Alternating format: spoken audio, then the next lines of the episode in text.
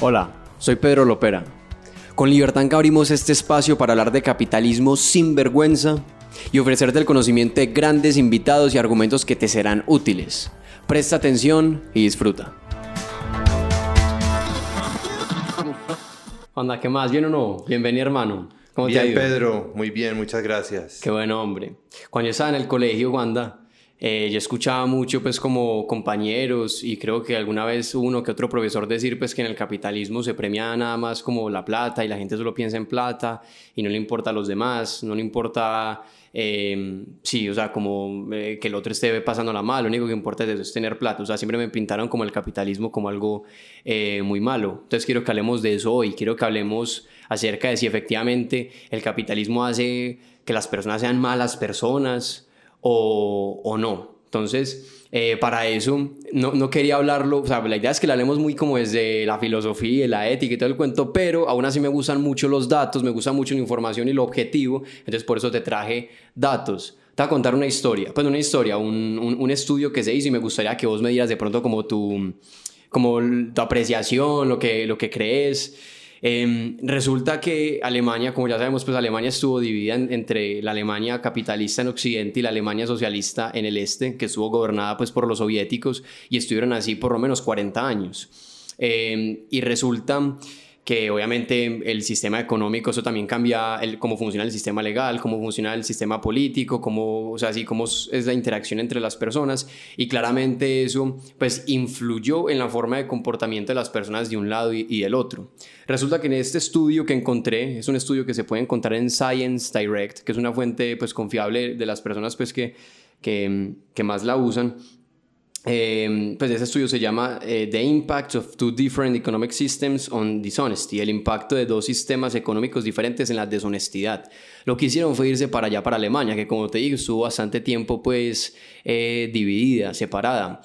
Y empezaron a hacer una serie de experimentos para, para ver si haber estado en un sistema económico diferente y ellos especifican capitalismo y socialismo, o sea, si haber estado en el capitalismo y en el socialismo eso influyó en la honestidad de las personas. Fueron a, Leipzig, que es una ciudad en el este de Alemania, y después fueron a Dortmund, que es una ciudad en el occidente de Alemania. También fueron a Berlín y hicieron los, experimentos con estas tres personas eh, pues, de, de diferentes ciudades. Ahora, me parece muy importante que lo hayan hecho en Alemania, porque estamos hablando de mismo país, mismo idioma, una cultura similar, prácticamente la misma, influenciada por el cristianismo, misma ubicación geográfica y que tienen una historia compartida hasta que fueron divididos. ¿Qué fue lo que cambió? El sistema económico. Eso fue lo que cambió. De resto eran prácticamente las mismas personas. Em, los resultados fueron los siguientes. En temas de deshonestidad, encontraron que aquellas personas que habían crecido en el socialismo o que son hijos de personas que crecieron en el socialismo hacen más trampa o trataron de hacer más trampa en las diferentes actividades que les pusieron, los diferentes experimentos. Los experimentos que usaron para encontrar el tema de trampa no se los inventaron ellos, fueron experimentos que ya han sido utilizados en el pasado en otras actividades. Lo que hicieron fue volver a cogerlos y ver eh, y pues ponerlos en este caso pues de los alemanes. La solidaridad encontraron que aquellos alemanes que habían crecido en la Alemania capitalista o que son hijos de personas que crecieron en la Alemania capitalista tienden a o sea, se les hizo la pregunta, se les dio una plata y se les hizo la pregunta de cuánto de ahí estaban dispuestos a donar, a regalarle a alguien más. Los alemanes del este socialista donarían a lo mucho la mitad de lo que los alemanes del occidente capitalista donarían. O sea, por ejemplo, si ahí decían en el experimento que les dieron 10 euros, se, los regalaron y les dijeron de ahí cuándo está dispuesto a donar. Y supongamos que el, el del occidente de Alemania, o sea, el capitalista, decía, yo voy a donar la mitad, 5 euros. En ese caso, entonces, los del este socialista donarían a lo mucho 2.5 euros, o sea, al máximo la mitad de lo que donaría el capitalista. Y esto lo hicieron con cientos de personas, ahí dicen que fue 275 personas de las diferentes ciudades. Y también el tema de la confianza, en donde estaban diciendo que, aquello, que en, Alemania del Este, y eso usaron diferentes estudios también para decir que también se compró en otras partes, que en Alemania del Este las personas confían menos en el otro, son más desconfiadas entre una y, y la otra persona. Y como muestra ese estudio, pues tienen razones, porque también lo que está mostrando es que aquellas personas que crecieron en socialismo o que son hijos de personas que crecieron en, socialismo eh, tienden a ser más eh, deshonestas. Entonces, cuando yo te digo esto, que pues, se hizo una clara comparación de el mismo país, misma cultura, con mismo idioma, misma, educación geográfica, eh, misma religión, misma una historia compartida, y que lo que cambió fue el sistema económico y que aquellas personas que crecieron en un sistema económico capitalistas son más honestas, son más solidarias y también generan más confianza al otro, eh, esto de pronto te sorprende, te es nuevo eh, o, te parece extraño. Pues Pedro, a mí me parece que si nosotros de verdad entendemos correctamente lo que significa el capitalismo o la economía de mercado o la posibilidad de hacer negocios, de que cada uno se forje su propia vida con su trabajo, con sus capacidades, no me sorprendería esos resultados, porque eh, si entendemos por capitalismo ese sistema entonces en el que podemos intercambiar, vender, podemos eh, comprar, podemos invertir, consumir eh, sin restricciones y con responsabilidad, aquello que hemos producido y que podemos además eh, intercambiar por el trabajo de otros. En ese contexto, pues podemos decir que eh, sería obvio que los resultados serían así, porque el capitalismo tiene varios fundamentos morales. El primero y fundamental es la libertad personal, el respeto por la libertad y por la propiedad de las personas. O sea, yo respeto mi propiedad em, y respetando la propiedad de los demás. O sea, eso es, eso es recíproco. En segundo lugar, el capitalismo solo funciona donde hay buena fe, o sea, donde no hay intención de dañar, de engañar, de perjudicar, de robar. Y esa es una de las bases esenciales de este sistema, en donde realmente pueda eh, existir esa confianza general o ese ambiente cultural también en el cual eh, se, existe un, acuerdo tácito de que la palabra se respeta, de que las obligaciones se cumplen, de que las, em, los contratos también eh, son para cumplirlos. Todo eso es fundamental y por eso cuando hay buena fe, pues el resultado es que, las, que en, las transacciones, cuando la mayor parte de la población, eh, porque esto nunca es total, siempre, siempre va a haber excepciones, pero digamos, la generalidad de la población tiende a hacer cumplir las normas eh, y tiene unas, unos hábitos, también unas costumbres vinculadas con el respeto por las normas, como por ejemplo la puntualidad, como por ejemplo la, la, limpieza, el orden, todo eso va teniendo repercusiones en la forma de vida de las personas. Y, entonces el capitalismo, eh, digamos, tiene esa, esa característica esencial. Podríamos decir, como decimos nosotros en Libertank, lo hemos comentado en muchas charlas, que el capitalismo nos ayuda sin que nos garantice a ser mejores seres humanos, mejores individuos. ¿Por qué? Porque en este sistema se enriquece en primer lugar el que sirve al prójimo, ¿cierto? O sea, se beneficia, tiene eh, utilidades, ganancias, lucro, aquel que le ofrece cosas valiosas, cosas útiles, necesarias a los demás. Esa es la primera razón por la que el capitalismo va generando una sí, mejor por ejemplo, yo no, no, conozco el primero que se haya vuelto millonario creando productos y servicios para, para sí mismo. Siempre tiene que ser algo hacia el otro. O sea, vos puedes ser supremamente egoísta o sea, puede ser la persona más basura del mundo, pero si no estás sirviendo al otro, nadie te va a comprar, no ganas plata. Entonces ya lo que te toca es tipo ir a robar, pero ya eso es un tema, ya es un corrupción y ya no estás jugando pues como con, con las reglas. Exacto. O sea, estás atentando contra la buena fe de la que vos estabas hablando. Claro. Y me parece, o sea, Mauricio, me pareció bacano que mencionaras lo de la buena fe porque quería hablarte del tema. O sea, si no hubiera buena fe, la gente no pues, o sea, yo para qué voy a hacer negocios con este si ese man no tiene buena fe, ese man me va, me va a quedar mal, ese man me va a hacer una trampa, me va a hacer no habría una confianza. Exacto, o sea, sin confianza, sin buena fe, el sistema colapsaría, o sea, no duraría nada. Sería... Y lo que notamos en los países más exitosos o los que tienen un capitalismo más evolucionado es que la buena fe está mucho más arraigada, o por lo menos hay un sentimiento de confianza y de seguridad en el cumplimiento de los compromisos, de los negocios, de los contratos, más generalizado. No solo porque el Estado eh, o las autoridades o el sistema judicial castigue al incumplido, sino también porque hay una serie de incentivos en las relaciones sociales eh, y también de sanciones morales que a veces son incluso más importantes, más poderosas que las sanciones jurídicas o penales o pecuniarias.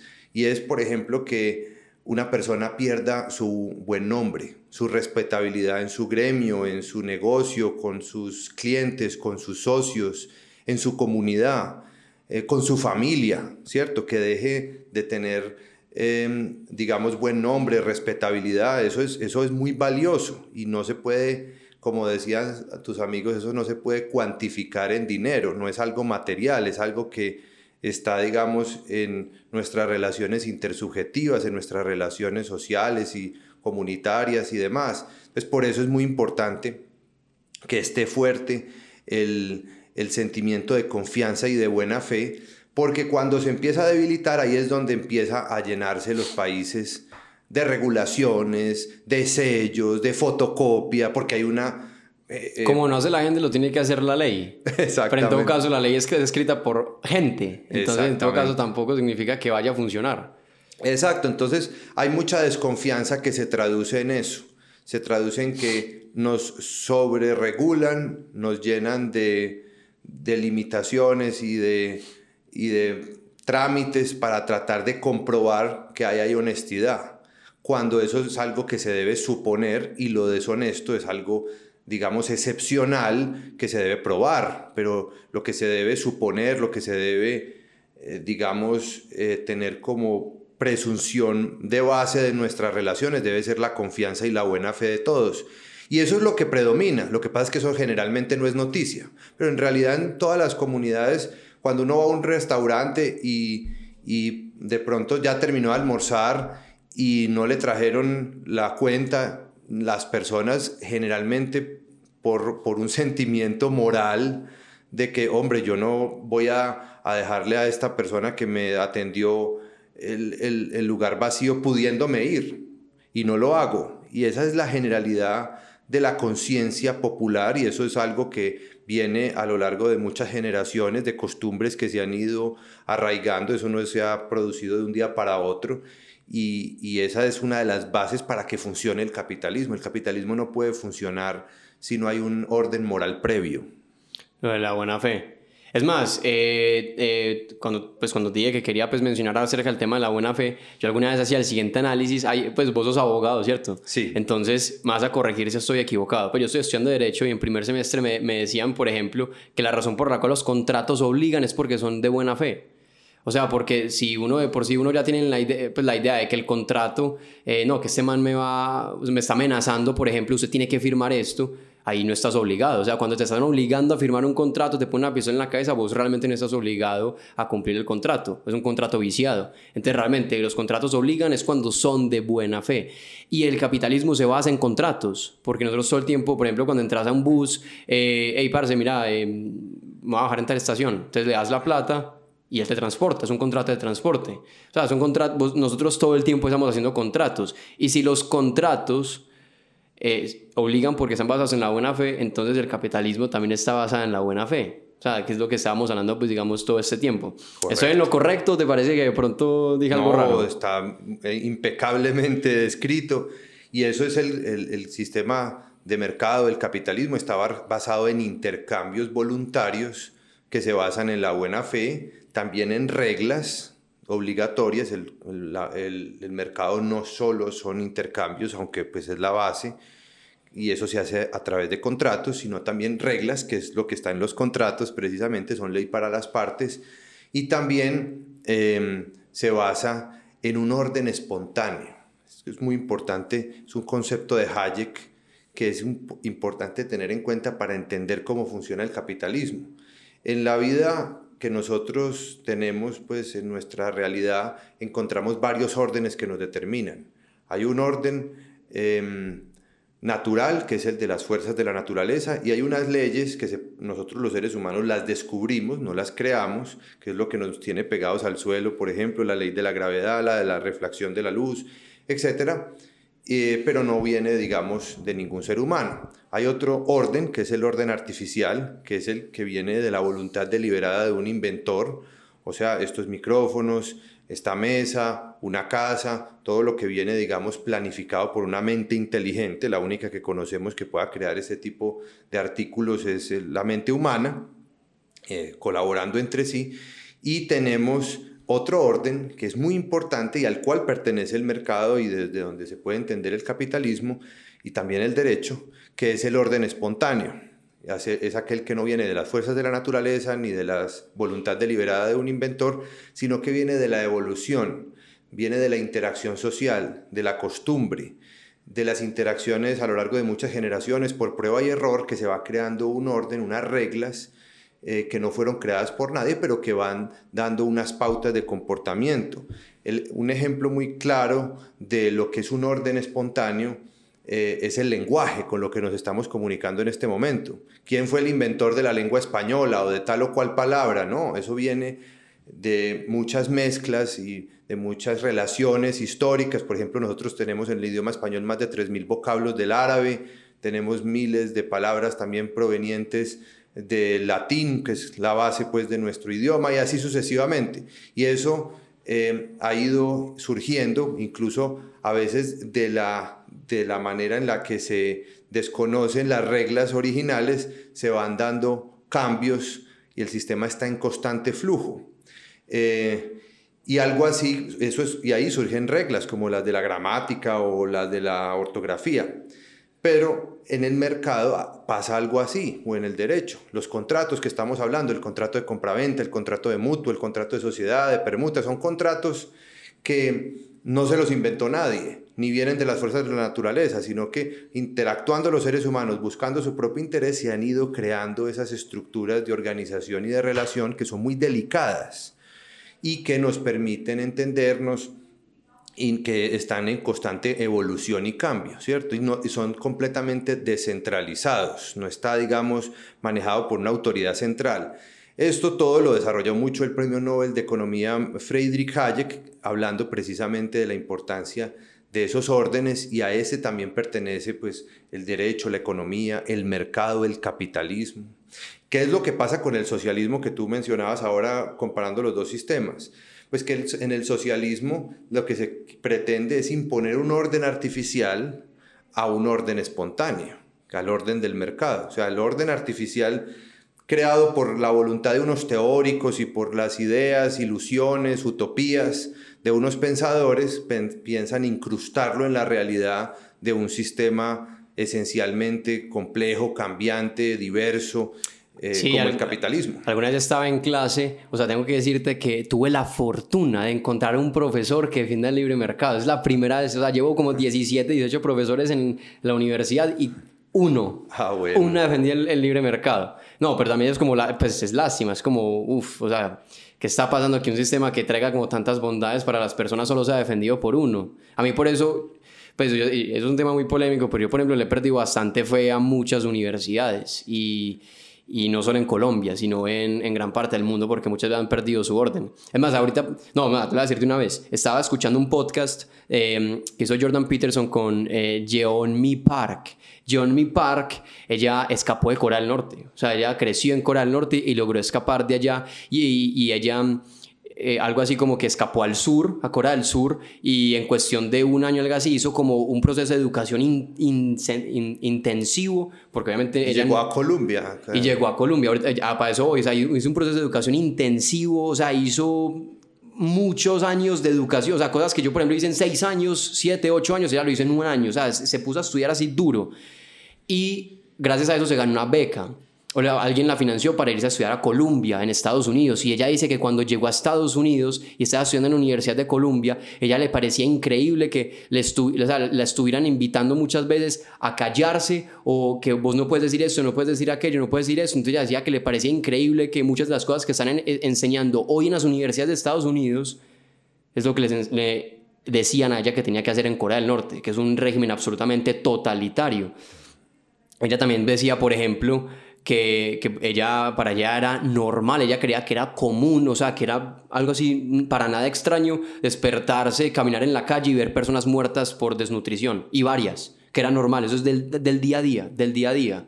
Y que ella también mencionaba que ella no le permitían utilizar, o sea, que a, ella le preguntaban como, hey, llévenme y ustedes, porque en Corea del Norte, cuando, si es tan horrible todo, ¿por qué no se han revelado? ¿Por qué no hay una revolución contra Corea del Norte? Pues contra el gobernante y todo el cuento. Y ella decía, bueno, primero que todo, es que ni siquiera conocemos la palabra revolución. O sea, no, esa la borraron en el diccionario allá. La palabra existe en coreano, pero no en Corea del Norte. O sea, la eliminaron. Tampoco existe la palabra amor. Porque eh, pues no sé cuál es la razón, pero que no existe la palabra amor, que ella nunca escuchó a su mamá decirle te amo, que el único contexto en el que usan la palabra amor es para referirse al líder. O sea, solo pueden expresar amor por el líder, pero no por otro ser humano o no por otra cosa, es por el líder. Y, solo, y algo así que, que creo que es solo por escrito. Entonces, bueno, lo primero que todo, yo creo que eso ya marca una diferencia muy grande que en estos tipos de sistemas ni siquiera exista la palabra amor. Eh, pero y es que, Pedro, lo que estás diciendo es muy importante en relación con las universidades. Y es que hoy por hoy en muchos de nuestros países no nos están arrebatando la libertad tanto o solamente por la fuerza o la amenaza de la fuerza, sino por la mentira. Como decía un gran autor francés de las ideas de la libertad, Jean-François Rebel, decía la, la primera de las fuerzas que dirige el mundo es la mentira. Y eso es lo que prevalece en este momento en esos medios académicos, desafortunadamente. Sí, bueno, entonces, pasando un poco el tema, para que sigamos con el tema de cómo el capitalismo crea mejores personas, eh, vos sos empresario también tengo entendido, o sea, vos tenés una empresa de consultoría, si no estoy mal, ¿cierto? Entonces, me gustaría, te leer un texto que me pareció interesante y quiero que, que me des como tu reacción, o sea, como más o menos qué pensás. Este, pues eso también nos saqué de, otro podcast de Jordan Peterson, empresa con Joko Willing. Jordan Peterson, para que nos ubiquemos y digamos que lo que está diciendo acá, digamos, no es tanta bobada. Jordan Peterson es un psicólogo clínico de 30 años de experiencia, fue profesor en Harvard, en la Universidad de Toronto, ha escrito tres libros, dos de ellos bestseller y ha dado conferencias como en 150 eh, eh, ciudades, algo así. Y el man es doctor, o sea, es doctor Jordan Peterson. es uno de los grandes pensadores de la actualidad. Grandes pensadores de la actualidad. Y este podcast lo hizo con Joko Willing. Joko Willing es un SEAL retirado del ejército de Estados Unidos. Los SEALs es la parte más, o sea, los soldados más selectos del ejército de Estados Unidos. SEAL viene SE de sea, o sea, del mar la A viene de air, del cielo, la L viene de land. O sea, lo que están diciendo es que ellos están ellos para el mar, para el cielo y para, para la tierra. O sea, que son soldados muy capaces. Y el tipo cuando abandonó, eh, pues terminó, estuvo en la guerra de, de, Irak, estuvo en la batalla de Ramadi, o sea, el tipo lideró pelotones. Cuando ya salió de allá, él, él se puso a estudiar inglés y después se puso a, emprender, a montar empresas de diferentes temas, o sea, de, de, consultoría en temas de liderazgo para empresas, ha escrito varios libros, tanto para adultos como para niños, en temas de responsabilidad, ha dado conferencias, tiene una marca de bebidas, cosas así, o sea, el man se puso a montar empresas, entonces mira que estamos hablando de dos personas que han hecho cosas. Y en el podcast estaban mencionando lo siguiente, y ahora sí te, te leo para que me digas qué pensás. El capitalismo tiene una reputación de que las personas son egoístas, pero si tú no te preocupas por tu compañero de trabajo, no reconoces las habilidades que los otros tienen, pero tú no, deliberadamente permites que tu compañero haga algo mal para que te prefieran a ti, no tienes humildad para cooperar y trabajar con otros, entonces la gente no va a querer trabajar contigo. Y un negocio donde las personas no quieran cooperar y trabajar en equipo es un negocio que no va a prosperar. Entonces las personas pueden tener motivaciones individuales en el capitalismo, pero si su comportamiento no es cooperativo, entonces no van a llegar muy lejos, no van a durar mucho. Esa empresa o ese empleado saldrá del negocio. Una empresa donde los compañeros de trabajo no quieran cooperar es una empresa donde habrá pérdidas y en consecuencia habrá despidos y posiblemente incluso se quiere la empresa. Para, para el caso de los directivos, de los grandes empresarios, si no escuchas a tus empleados y entiendes que posiblemente ellos tengan razón en algún consejo que ellos te están dando, si, no si los tratas mal, si no los respetas, si no reconoces sus sacrificios, ellos van a dejar de ser productivos, no van a querer trabajar para vos, pero siguen ahí porque quieren su salario. Recibirás sonrisas falsas y esas personas le harán daño a tu empresa por su pérdida de sentido de pertenencia. Con los socios, si no eres alguien confiable, tus socios van a dudar de vos, no te van a hacer favores, van a buscar nuevos socios y se van a ir. Entonces en el capitalismo sí hay motivaciones individuales, pero si no cooperas, no podrás satisfacerlas. ¿Qué te parece? Como académico y como empresario, ¿qué te parece? Completamente de acuerdo. Es que el, sistema capitalista no es realmente un sistema egoísta. Eh, como decía Adam Smith, el, el capitalismo es un sistema en el cual lo que buscan las personas es su propio interés. Pero el, egoísmo es diferente porque el egoísmo es el propio interés, defender el propio interés, pero a costa o en contra o sobre el interés de los demás. En cambio, esta visión, que es la verdadera y la real del sistema capitalista, es aquel en el cual mi interés personal lo estoy buscando no cosificando a las otras personas, no haciéndolas instrumentos míos, sino siempre respetándolas como seres humanos, con dignidad, con libertad. Por eso la esclavitud es contraria al capitalismo. Incluso fue en el sistema de mercado en el que la, la esclavitud empezó a perder fuerza, no solo por razones, porque un movimiento también muy importante religioso de los cuáqueros, entre otros, contra la esclavitud, que fue muy valioso y muy importante, pero también hubo razones económicas. Y es que el, mismo esclavo no era tan productivo ya en una sociedad industrial eh, y de obreros y demás que lo que podría ser un trabajador libre, con incentivos. Entonces el capitalismo proporciona esos incentivos en el cual, digamos, se pueden satisfacer de forma masiva las necesidades humanas. Como decía Mises, el capitalismo tiene esa característica de satisfacer masivamente necesidades de millones de personas al mismo tiempo, em, buscando cada una su propio interés, sin que ese interés sea contradictorio o, digamos, esté, en, esté por encima o, o esté, digamos, mancillando los intereses de los otros, porque ese, es un sistema que realmente es una caricatura del capitalismo. Puede que exista, pues, y eso es más lo que decíamos en otras reuniones nuestras, en otra conversación que hablamos sobre el mercantilismo, que es un sistema ya de favores, de privilegios, de tratamientos especiales, de discriminación, pero no, el capitalismo bien entendido es un capitalismo que se basa en estos, en estos incentivos, como les decía primero, ofrecerle cosas útiles, valiosas al, al, prójimo. Segundo, en el capitalismo yo tengo la opción y la posibilidad de escoger lo que quiero entre varias alternativas. Y si yo no puedo escoger lo que quiero entre varias alternativas, significa que otro va a escoger por mí. En tercer lugar, es porque en el capitalismo hay competencia, pero es un sistema en el que la, con la competencia mejoramos. Competencia por calidad y precios, por ofrecerle mejores productos y servicios con cada vez mayor calidad. Ese me parece un tema importante, quiero que profundicemos ahí. O sea, el capitalismo incentiva mucho la competencia. O sea, usted gana si, usted si la gente quiere comprarte, si la, pues, la gente quiere comprar lo que tienes para ofrecer, tu producto, tu servicio. Entonces vos si querés vender y querés triunfar, vos tenés que empezar a ser más competente y eso va muy con el título de este video porque... Eh, el capitalismo hace mejores personas y no solo es en el, en el hecho de lo que decíamos ahorita que la gente es más honesta, más confiable, más solidaria en el capitalismo, sino que además empiezan a ser mucho más, eh, más productivos, empiezan a ser mucho más, innovadores. Más innovadores. Eso, alguna vez, es, ahorita, es lo que iba a hablar ahorita que, que se me olvidó.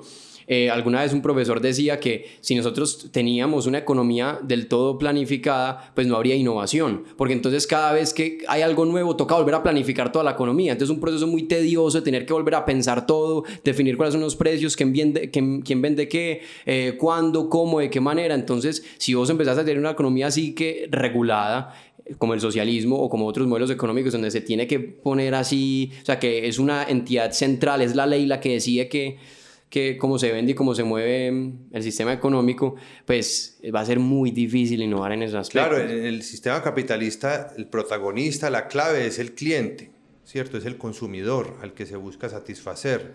Entonces, la empresa o el productor que no esté en constante mm, atención de qué es lo que necesita, qué es lo que quiere, cómo servirle mejor al consumidor, incluso cuando hay más competidores, entonces es como presentarse a unas elecciones permanentes, es un plebiscito permanente. Se piensa que el sistema capitalista es uno, en el cual el pequeño eh, siempre pierde y el grande se come al pequeño, pero precisamente el, el ejemplo de Blockbuster encontramos que Netflix era el pequeño y que alguna vez se ofreció en venta Netflix a Blockbuster y Blockbuster no lo compró. Entonces, pues algo así pasó también con los celulares, es que las marcas desaparecen, salió BlackBerry, ¿se acuerdan? Hace unos años estaba, porque no estuvo siempre con las necesidades, con los gustos cambiantes del consumidor.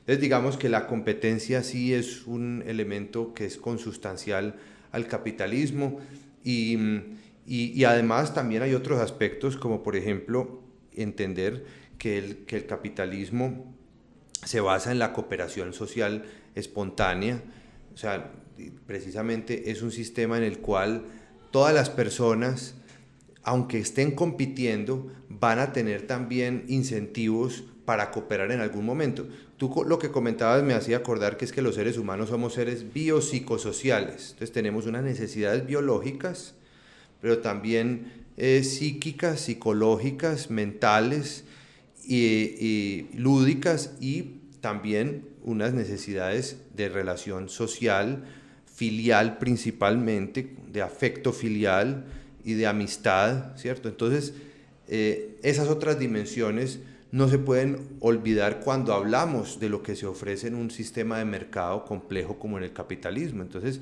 eh, en, las, en, la competencia y en la cooperación que ambas están presentes en el capitalismo, tiene que tenerse en cuenta el ser humano tal cual es, no tal cual quisiéramos que fuera. Es que en el socialismo se quiere, se quiere crear el hombre nuevo, socialista, o sea, cambiar al ser humano de su naturaleza. Precisamente le preguntaban a un alto dirigente comunista de la Unión Soviética cuando ésta colapsó, venga, ¿por qué, entre otras razones, dígame una razón rápida de por qué el comunismo no funciona, el capitalismo, no, el comunismo, el socialismo comunista no funciona? Y dijo, porque es contrario a la naturaleza humana.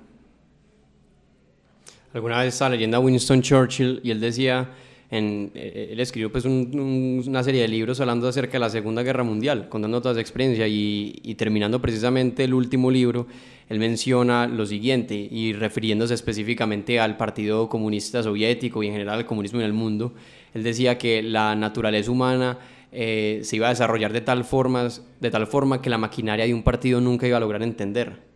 O sea, que la naturaleza humana es tan compleja que realmente vos no puedes simplemente sentarte un grupo de personas en una oficina, en una mesa, decidir cómo van a empezar a ser las personas, cómo van a interactuar, cómo tienen que comportarse. O sea, eso es, es, es antinatural. Pues, es, y por eso no funciona, como lo decía precisamente este dirigente. Entonces ya te voy, a, te voy a leer como la última cosa ya para que terminemos, pues ya por temas de tiempo. Capitalismo, ahorro y trabajo duro. Es una expresión que he escuchado mucho. Capitalismo, ahorro y trabajo duro. Me parece bacana, sobre, sobre todo por, porque menciona el tema del, del ahorro y el trabajo duro. Eh, muchas veces las personas dicen que, que, no, que es que en el capitalismo uno es sociedad consumista, lo que hay que hacer es consumir, consumir y la gente necesita que consumas y todo el cuento. Y en principio uno dice, bueno, a ver, la gente está consumiendo, sí, pero primero pues tenemos que consumir, o sea, tenemos que comer, tenemos que vestirnos, eso es consumir, pues ir a comprar cosas, tenemos, necesitamos estructuras, o sea, hay que consumir, o sea, el humano tiene que hacerlo. Eh, pero realmente la base del capitalismo no es el, el consumo, yo creo que es el, es el ahorro, porque si vos te dedicas a consumir, a consumir, a consumir, a consumir, a consumir, no vas a mejorar tu calidad de vida, de ninguna manera. Mientras que si vos, por ejemplo, trabajas duro, ahorras con eso, ahí sí puedes comprarte mejores cosas. Y mejores cosas es, es, es ir a consumir, pero es ir a consumir en, por ejemplo, mejor educación, es ir a consumir en una mejor casa, en mejor salud, que son cosas que a la larga todos eh, todos necesitamos. Entonces me gusta mucho esa frase porque, digamos, incluye esa filosofía del, como el sacrificio, sacrifico hoy para ser recompensado mañana, claro, porque eh, eh, de alguna forma el ahorro es eso, el ahorro es, bueno, yo podría gastarme esto hoy, yo podría comprarme una cerveza con estos 3 mil, 4 mil pesos, pero más bien empiezo a guardar esos 4 mil pesos así con el pasar del tiempo y después puedo ir a comprarme, por ejemplo, una moto y con esa moto ir a trabajar, por ejemplo, o poner a alguien a trabajar en esa moto y empezar a generar un poco más de ingresos. Entonces eso, como sacrifico hoy para ser recompensado mañana. Y... Y, no, sí, pues me parece, me, parece atractiva esa frase. ¿Vos qué pensás? Pues sí, esa frase se la escuché al profesor Miguel Ancho Bastos. Y yo veo que eh, ahí hay dos reflexiones muy importantes que tenemos que hacer. La primera es que si algo hay que enfatizar tan, tanto como la importancia de la libertad individual, es la responsabilidad individual. Y en segundo lugar, la visión de largo plazo. Los países exitosos, las, las personas exitosas, que eso se traduce en las comunidades, eh, son las que tienen visión de largo plazo. Cuando decimos eso es porque, en primer lugar, eh, en la visión de la responsabilidad es que tenemos la idea de la laboriosidad, del trabajo, que es la cantidad de tiempo y de esfuerzo que las personas dedicamos a crear algo valioso, útil para los demás, buscando mejorar nuestra condición, pasando de una situación menos satisfactoria a otra más satisfactoria. Eso es el trabajo. Y con el fruto de nuestro trabajo podemos eh, o dilapidarlo, gastárnoslo, pensar, digamos, ese carpe diem de que todo lo que, digamos, vivir el momento, vivir el instante, como ahora se predica mucho, o tengo una visión frugal, una visión mucho más eh, austera que me permite, digamos, eh, saber que tengo que prepararme para lo imprevisto, por ejemplo, una pandemia, una situación crítica, por ejemplo, eh, para invertir, ya sea en mi propia idea o en mi propio negocio, o para invertir en el de otro como socio. Y entonces todas las empresas todas las empresas grandes o pequeñas de cualquier dimensión fueron son fruto de el ahorro previo de alguien y de la idea de alguien, de la idea de negocios. Fue una idea que se logró concretar con el ahorro, se logró financiar con el ahorro, ya se fue porque nos lo prestó el banco, nos lo prestó un amigo, nos asociamos o es de fruto de nuestro propio ahorro, pero es necesario para que toda empresa tenga éxito. Entonces digamos que trabajo ahorro que se da eh, en una relación de cooperación dentro de las empresas. Las empresas son el motor generador de trabajo y a su vez de ahorro para que ese nuevo ahorro a su vez sea la base para invertir en nuevas ideas que a su vez permitan el desarrollo de nuevas empresas. Las empresas tienen tres grandes pasos. Primero es una idea, ¿cierto? Sobre cómo poder servirle mejor a los demás. Segundo es una inversión y un montaje, y ahí es donde se necesita el ahorro. Y tercero está la venta y la comercialización, que ya es precisamente salir al plebiscito cotidiano del mercado a que elijan mi producto, mi servicio y no el del, el del competidor.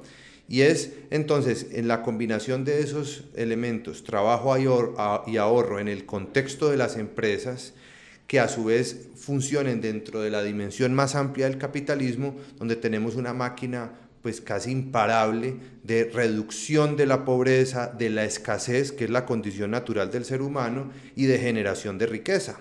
Por eso la otra razón por la cual el capitalismo nos ayuda a vivir mejor es porque no hay otro sistema más eficaz para la reducción de la pobreza, para la mejoría de la calidad de vida, para la generación de bienestar que el capitalismo de libre mercado. Genial. Entonces ya con esto termino, o sea, según lo que hemos hablado ahora, he notado pues como que el capitalismo pues genera personas más, o sea, en el capitalismo la gente es más honesta, es más confiable, es más solidaria, tiene que tener siempre en su cabeza la satisfacción del otro, tiene que servir al otro, tiene que ser más competente, como estábamos eh, ahora pues justo hablando, tiene que ser más crítico y tener una visión a largo plazo y no una visión cortoplacista de gasto ya, gasto ya, consumo ya, sino que tengo que ahorrar y tengo que trabajar duro, tengo que cooperar con otras personas como estabas mencionando. Entonces, genial. Yo creo y, a, mí me parece muy importante la parte de la solidaridad. Eh, la solidaridad, hay un, libro muy importante de un gran autor francés que es Guy Sockman, que habla sobre el corazón americano. Dice cómo en Estados Unidos se ha creado una cultura de la donación, de la solidaridad, del apoyo al más débil. Y esa es una idea clave que hay que retomar y que la solidaridad no viene de la imposición, viene de la posibilidad de no hacerlo. Y eso es lo que hay que, digamos, incentivar y es un valor muy importante de la civilización. Y lo otro es una frase del profesor Robert, del sacerdote, profesor Robert Círico, que dice, si usted quiere ayudar a los más necesitados, monte una empresa. Ahí es donde podemos dejar una buena reflexión. Me gustó. Eh, Juanda, gracias hombre.